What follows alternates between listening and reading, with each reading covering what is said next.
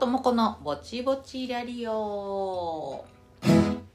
この番組は舞台映画音楽ダンスの話題を交えながらも特にうんちくを語ることもなくりょうともこがぼちぼちとしゃべるだけの聞き流し系ぼちぼち番組ラジオに憧れるリャリオです。第176回。はい第176回2024年3月第1週目の放送です。はい3月入りましたね。あっという間すぎて2月の記憶がないです。あの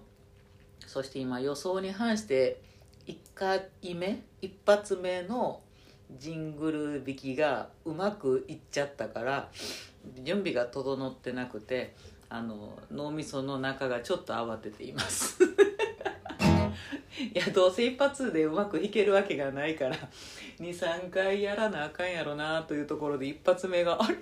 あれ引っかからんと最後まで弾けちゃったなと思ってちょっと口の中にまだクッキー。クッキーボリボリしてコーヒー飲みながら始めたもんでまだ まだクッキー噛み切れてへんぞみたいな状態でね始まりまして。ああ今コーヒーを。というようなあの すいません。という始まりでございましてね、えー、このゆるさはお察しの通り朝でございます。はいですね。桃の節句。3月3日ねおひな祭りですね。もうおばはにはおひな祭りなんて全く関係のない行事になったなってあのスーパーで並んで売ってるひなあられを見ながら毎年もう関係あれへんな思って見てたんですけどいやほやいやほやってねい。やほら。いやさほらさ。両家に姪っ子が生まれたじゃないか。ね兄にお嬢ちゃんが生まれましてね。今年の3月3日はなんと初節句なわけですよ。ゼロチャイ。ゼロチャイ初節句ですね。だから生まれてから300日ぐらいですかね今ね。ということでそろそろハイハイしとりますなってもうちょっとで経つんかなみたいなところなんですけど初節句が来ましてですね。まあなんとも愛らしく育っとるわけですよ。でひな人形をさあの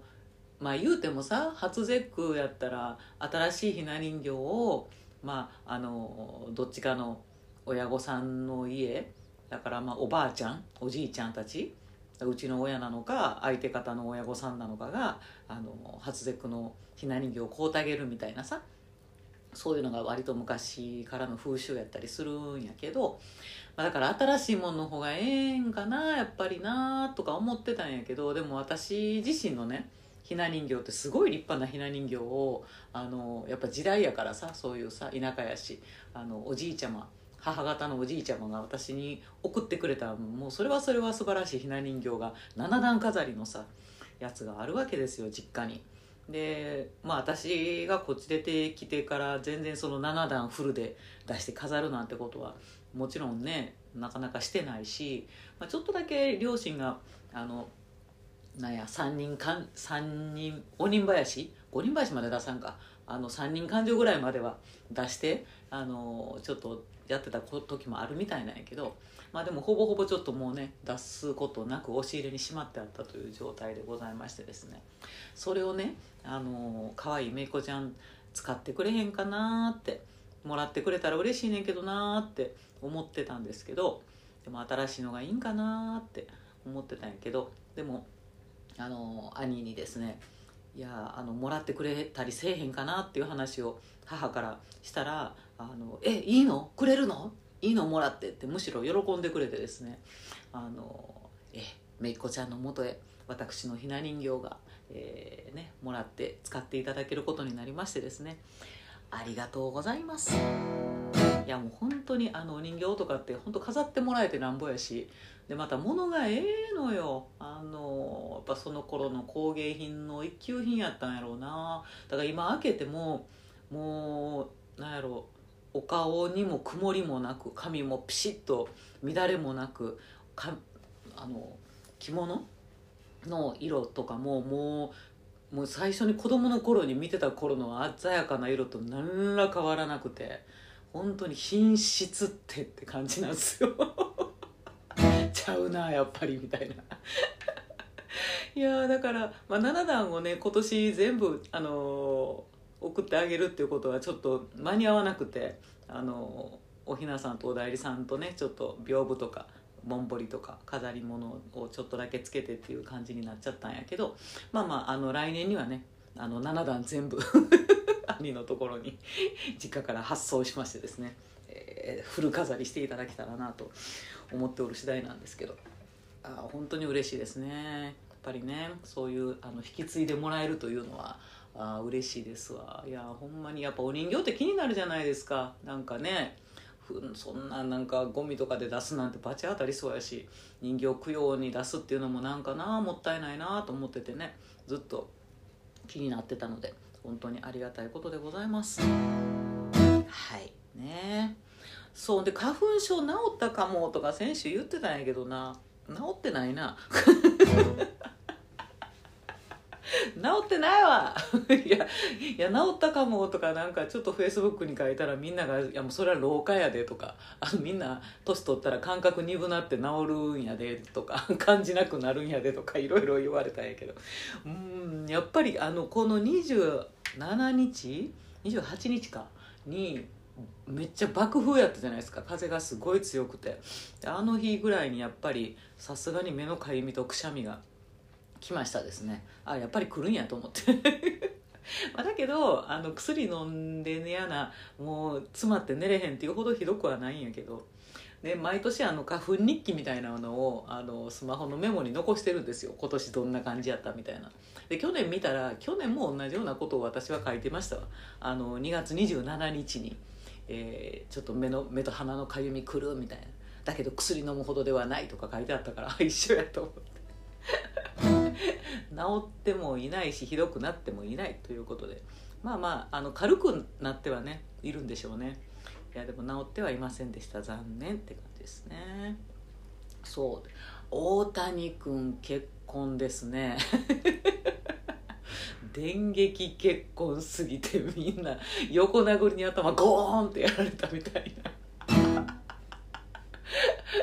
いや誰と結婚し合ったやろ。私が知ってるあのお嬢さんかなとかさなんかやったら身の回りにその相手おらんかな思ってしまいますよね。いやほんま聞いてみよう。あのいろんな独身のあの女の子たちに「あなたあなたが大谷の嫁さん大谷の嫁さん」ってちょっとあのみんなに聞いてみようと思ってるんですけどねいやーよかったですねもうほんまにあんなに世界中がね知ってるような人と結婚するというのは本当にねあの大変やし大谷君も気遣いがあったやろうなと思うんですよね。まにね幸せに、えー、ね筒がなく皆さんも見守ってあったかい家庭になっていったらいいなと思いますですね。いやほんま。しゃあけどすごいよな。なんかあのお父さんお母さんちょっとあの結婚したいと思ってるから会わせたい人がいるねん言って「大谷です」っ ていや何の何の何の冗談やねんと思うよな。ああががガクガクガクみたいな。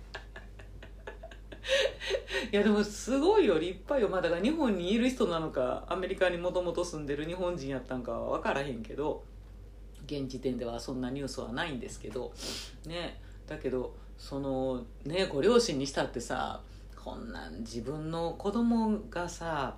大谷君の奥さんになるっていうのやったら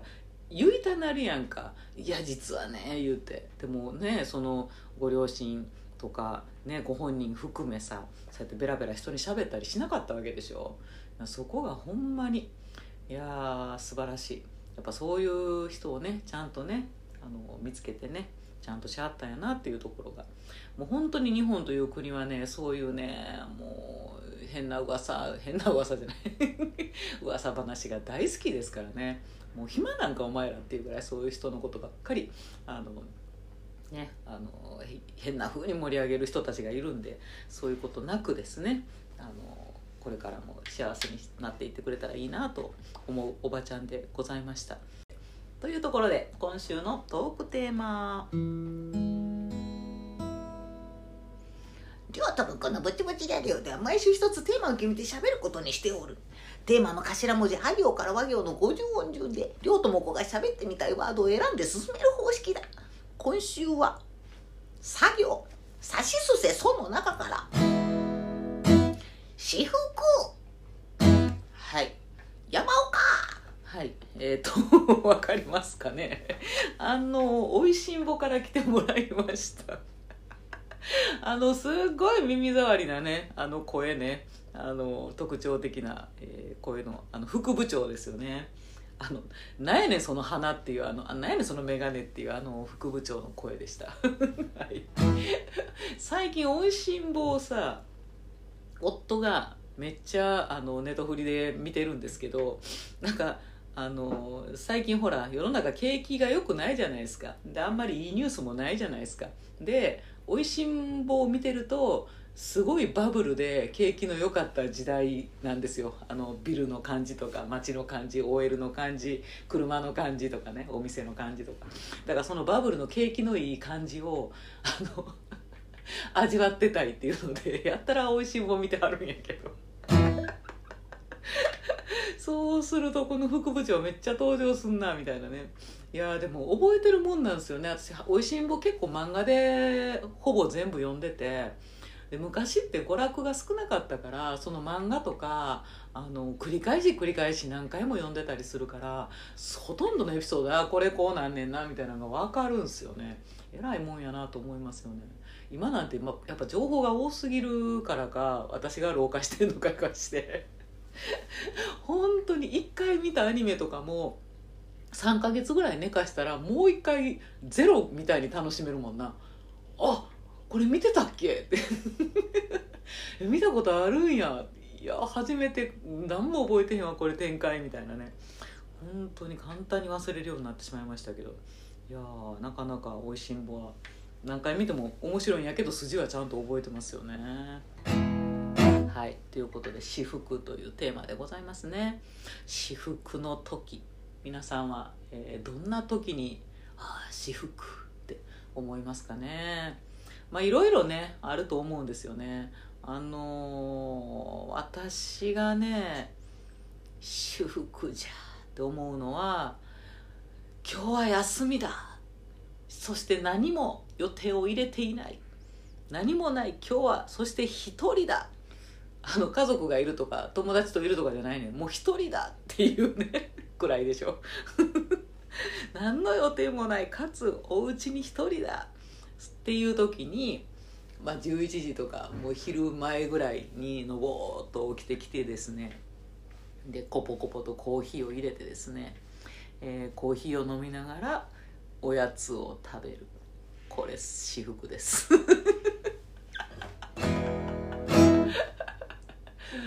もうなんか安い私服やと思いません？別になんかあのパリとかに行ってレストランとか行かんでいいんですよ私。家で一人で美味しくコーヒー飲めたら私服なんですよ。いや本当に。っていうね。でまあその、えー、コーヒーを入れておやつを食べる時にですね。まああの好きな本を読みながらやったりとか好きな映画を見ながらや見ながらやったりとか好きなラジオやポッドキャストを聞きながらやったりとかってするとまあ最高ですね。阪神タイガースのキャンプリポートを見ながらっていうのも楽しかったな。うんなんかねこう好きなものが傍らにありつつの、えー、一人でゆっくりコーヒーを飲むお家での時間っていうのがね私服ですね。まあ、だからこの一人ってところが割と私はポイントで 誰にも邪魔されない一人のふくふく時間みたいなのが必要な人間なんでしょうね。まあでもこれは裏を返せばね普段周りにたくさん人がいてくれるからっていうことなんかなと思ったりもしますあのー、やっぱ毎日その家族がお家にいたりとかあの職場でいろんな仲間たちと一緒に仕事してたりとか人とおる時間の方が長いわけですよね。でだからこそこうああ一人の時間って誰にも邪魔されない時間っていうのが私服っていうことになるんやけど、まあ、だから一人暮らしがあんまりにも長かった時期というのは、まあ、家に一人でいる時間っていうのはおのずとたくさんあるから別にその時間は私服ではなく まあそれでもね一人のおうち時間っていうのは好きでしたけど、うん、なんかそんなに私服珍しい時間っていうわけでもなかったんで、ね、なんかそれを思うとあの普段ね周りに人がいてくれるということの、えー、があっての一人の時間っていうことなのかなと思ってそれも贅沢なね話やなと思ったりしますけどね。せやなあとはねうーんそうね。あの野球場で飲むビール1杯目。私服ですね。だからね野球場もあの野外がいいなって感じです。やっぱりあのドーム系も行ったりしましたけどまあねやっぱり野外で飲むビールかな。そうね。わーってあの芝が広がる野外の球場甲子園なり神宮なりっていうところでわあこれから野球始まるとどんどんどんどんみたいなとこであのお姉さん呼び止めてビール一つください。その仲間たち一緒に観戦する仲間の皆さんと「乾杯!」ってして「今日は勝つぞ!」って言ってその芝をめ、ね、見ながら飲む一杯目のビールっていうのがめちゃめちゃ美味しいしめちゃめちゃ至福ですね ああ幸せこのためにこのために頑張ってきましたみたいな自分何もしてへんねんけど野球に対してこのために頑張ってきましたみたいな、えー、ハッピー感がね味わえますねだからねいつもそう野球のチケットをの、ね、取ってくれはる人とかもう本当にありがとうって 感謝って思う瞬間ですよね。今年はあれよあの阪神タイガース去年優勝してあんなに盛り上がってしまったがためにマッチでチケット取れへんらしい。甲子園なんてマッチで取れへんねんて。もう仲間たちが一生懸命取ろうと頑張ってはるけど本当にネットガッチガチに固まってファンクラブに入ってて先行でもよ。全然あの取れへんかったってみんな言うてて嘆いてますね。だからもうあのビジターのねあの外の球場で甲子園じゃないとこでやるところのチケットもみんな狙いに来るのでなかなかちょっと神宮とかねドームも取りにくくなっていきそうですよね。いやもう純粋に応援してくれる人がいてよ本当に。もう転売とか許さんぜって感じ。やっても転売なんやろなほとんどな。だって高く売れるもんみんな行きたいから。とそういう人たちやめてほしいんやけど私たちのこの私服時間を奪いに来ないでくださいって感じやな。はい。せやな。であと私服ねあのあおうち私やっぱおうちが好きみたいね。あのおうちご飯でえっとまあ自分が作ったのでもええんやけどやっぱりあの誰かが作ってくれたご飯ってめっちゃ美味しいじゃないですか。でまあだから夫がねよく作ってくれるんですけどうちは。でその夫が作ってくれたご飯に「ただいまわあ美味しそう」って言ってであのお家でビール。で「乾杯いただきますパク」のこのここまでの流れが私服すぎるでしょ。人が作ってくれたご飯にビール乾杯いただきますパクうまーっていうここまで私服の流れもめっちゃ一級品の流れじゃないですか。と私はあのいつも思ってるんですけど幸しいみたいな。懐くみたいな。わわわわわわ懐くって感じのね流れの私服ですよね。やっぱり美味しい、えー、食べ物美味しい飲み物そしてお家というところは懐きポイントでね私服ですよね。本当にやっぱ人が作ってくれるご飯まあレストランとかもええんやけど、まあ、自分が作っても別に美味しいは美味しいんやろうけどやっぱりね人が作ってくれたもん食べるのって美味しいよね。ね、お母さんのお食事もそうやし夫のご飯もそうやしお友達が作ってくれるとかね。本当に人が作るご飯って美味しい。まあコーヒーでもなんか人が入れてくれたやつの方が美味しいもんね。ほんま不思議やけどそれは何かを持つのでしょうって感じやな。ね私服ですねご飯。そうやな。あとあのー、そうね。あいいお芝居とかいい映画とかを見てる時で中盤から後ろぐらいに差し掛かった時にああ幸せかなと思いますね。序盤は分からないじゃないですかまだこれが面白いのかどうか。いや面白いっていう感じは最初にもうつかみであるんやけどでもなんか中盤超えてきたあたりからさほんまになんかあ好きやなこの映画好きやなこの芝居って思って見てる最中に終わるなと思うんですよね。ずっと見てたい。っ てずっと見てたい。終わらんといてくれずっとやっててくれってずっとやってられるわけない特に芝居なんか。なんやけど。ああずっと見てたいなこれなってね思ったりする、えー、芝居とか映画があったりしますよね。だから生で見に行く時の方がそれは強く思うかななんかお家でねその映画を見たりとかというよりはその映画館で見てる時とかそのライブとかねその生で芝居を見てる時に思う感情かなって感じですね。なんか舞台もあのあんまりこうずっとこうスペクタクルっていうかガンガン来るみたいなやつってまあ面白いんやけど肌触りは良くはないわけですよ。だからずっと見てたいにはならなかったりするんですけど肌触りのいい芝居っていうのがねやっぱり私は好きなのかなと思ったりはしますね。最近ではねその舞台ではあの新宿のシアタートップスで見て最近っつってももう1年1年半ぐらい前になっちゃうのかな「あの口づけ」というね舞台があったんですけどえーと、そんなこう有名な芸能人がたくさん出てるとかいう舞台ではなかったんですが、まあ、小泉清江さんという方が自分であの立ち上げてるプロデュース集団というかあのプロデュース公演みたいなねやつやったんですけど。まあもうねその芝居いやもう辛い悲しい芝居なんですよ。あの知的障害のある人たちがあの集まって暮らしているところでどうやって暮らしていくんやみたいな問題を抱えつつでもやっぱりその人たちがすごく明るくてっていうようなあの話やったりするんやけどなんかねこう人々がこう生き生きしていることがもうすごい眩しくなってくるんです途中から。でも最後の方とかもずっと泣いてるんですよ私ずっと泣いてるんやけどなんかねもうあもうずっと見てたいと思うんですよね。あこういうの見れて幸せやな私って思ったりしながら、えー、見てしまうっていうね。で最近映画ではねあの「パーフェクト・デイズ」ですね。いや最高でしたね。あれこそやもうずっと見てたい。えもうもう終わりそう。まだまだまだまだやってみたいな。っていう感じのね。うん。あれもすごい作りの映画やったな。ちょっと若い頃やったら「で?」って言いたくなる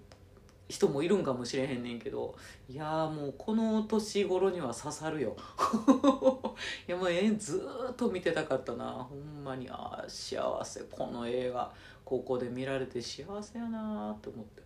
ね噛みしめてしまうですねまあ私服のひとときをくれた作品たちでございましたね。よくさだからその、まあ、芝居をやったりさ歌ったり踊ったりって自分もする人間やけどなんかあんなに歌えて気持ちよさそうとかあのあんだけこう芝居を快活にできたらあの気持ちええやろうなとかって周りから言われたり思われたりするんやけど実はやってる時やってる側って幸せでもなんでもないね。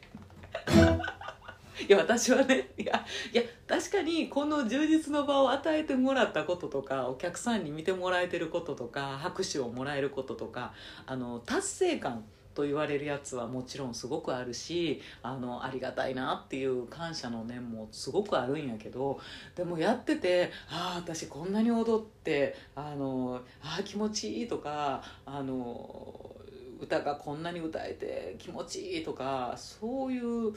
うん私服みたいなそういう思いは、まあ、少なくともそのやってる最中には全くないっすね。もう毎回もう芝居なんか特に毎回なんでこれやることにしてしまったんやろうって思う。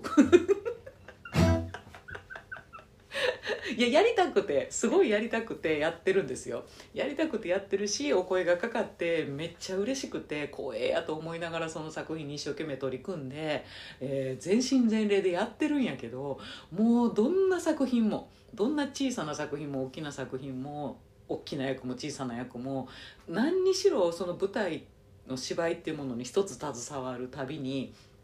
もう一回は一回どころじゃないな。稽古中とか本番中とかにもう何回かその「ああなんで私これやることにしてしまったんやろ。全然できひんのに」って。絶対思うねん。思わずに本番が終わった舞台はない。今まで。っていうぐらい本当にねあの達成感とか私服とかっていうこととはなかなかに遠い話なんです。やってる人間としては。本当につらーって なんでこんな辛いの引き受けたんやろってやることにしてしまったんやろって。絶対思うのあれ私だけかな。ほんまに私暗いからやと思うんやけど。なんかそう思うんすよね。意気揚々と「やっほいやっほい」ってやれないんですよね。でも役者ってそういう人が多いかもしれないです。なんかちょっとそのミュージシャンやったりダンサーやったりっていうのと違うあの回路が少しあるかもしれないですね。なんでしょうね。人間ってものを作る作業やからかもしれないですね。まあでも見る側は本当に あの作る過程も含めてねよくわかるのでなんかあこういうものを見れて幸せやなっていう至福感っていうのは見てる側の時はすごくありますね。ですね。ほんであれやな私服うん。好きな人たちとやっぱり一緒にいる時間かな。まああの好きな人らとあの素敵なお話をしている時っていうのは本当に至福って思いますね、まあ、プラス酒があるとさらに。ああええ時間やなラッキーみたいな。この時終わるなみたいなね至福感がねあったりしますね。一人でも嫌いな人いたらダメなんですよね。好きな人だけがいてくれるとねいやもう本当に幸せって思いますよね。あとあの物理的な感じかもしれへんねんけどあの肌触りの良いものとこう布団とかねそういうのにこうくるまってあのすやすやってしてる時はめっちゃいいですね。あの人のぬくもりとかっていいじゃないですか。でこうくっついてぬくぬくふわふわってしてるとさすごい気持ちよかったりして至福って思うわけなんですけど。だからあの犬とか猫とか飼いたいと思うんですよね。私もすごい多分そんなんあの私が犬とか猫に懐くと思う。ぬーってぬーってこうあのあったかいものにふわふわなものにぬーってあのくっついて、うん、ずっとくっついてたいかもしれないですね。いいな。でも犬とか猫を飼うともうそれにはまって私も仕事に行くのも何に行くのも嫌になってずっとその子と一緒にいることを考えると思うから、えー飼わないようにしています。飼わないように、えー買えない物件にわざと住んでおります。これ犬猫 OK の物件をね借りてしまうとねもうあっという間に猫屋敷になるよ家が。という気がしてますので、えーあえて買わない方向にね持っていってるわけなんですけど。だって可愛いじゃないか。いやあかんな我慢できへんもんな。ね。だからいやだから捨て猫とかさ道で見てしまった時には段ボールに入って絵に描いたようにね。でも子猫がさちっちゃい猫がミーって言ってるんですよ。もう後ろ髪引かれるところの騒ぎじゃないねん。もう全がつら持ってかれるぐらいのレベルでぬーってもう髪の毛引かれるんやけどでも持って帰れない帰えないってなるからううう誰かに拾われてくれごめんな拾ってあげられへんわって本当に思うよね。まあ捨てたらあかんわあんなもんって感じですよ。いや買いたいなーですね。そうだからあのやっぱ人の体温で人はホッとして幸せな気持ちになるとかっていうのがもう科学的にもねそれは証明されているから人間はね。なのであれよね最近あの抱き枕でさあったかい抱き枕があるの知ってます？なんかねちょうど人の体温ぐらいの36度5分ぐらいの体温でなんか肌触りの良い抱き枕がねあるんですよね。あの人型してるとさすがにちょっと気持ち悪いから それはいろんな形があるのかもしれないんですけどなんかあったかいあの枕。ええらしいっすよ。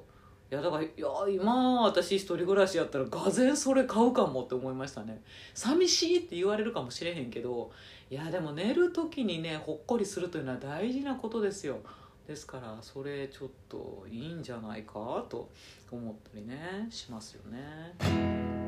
はい。というような私服のお話でございました。私服ポイントね面白いかもしれないですね。あの人によって多分全然違う気がします。やっぱホッとするひとときはみんな好きやと思うんですけどずっと一人でいる時間が長い。なんなら仕事も一人ぼっちでやる系の仕事とかやったりする人はさやっぱりあのワイワイしたところに出るとホッとしてあ幸せって思うとかさなんか逆のね私なんかとは逆の感じがある人もいるかもしれへんしなんかその人によりね違う感じがして面白いですよね。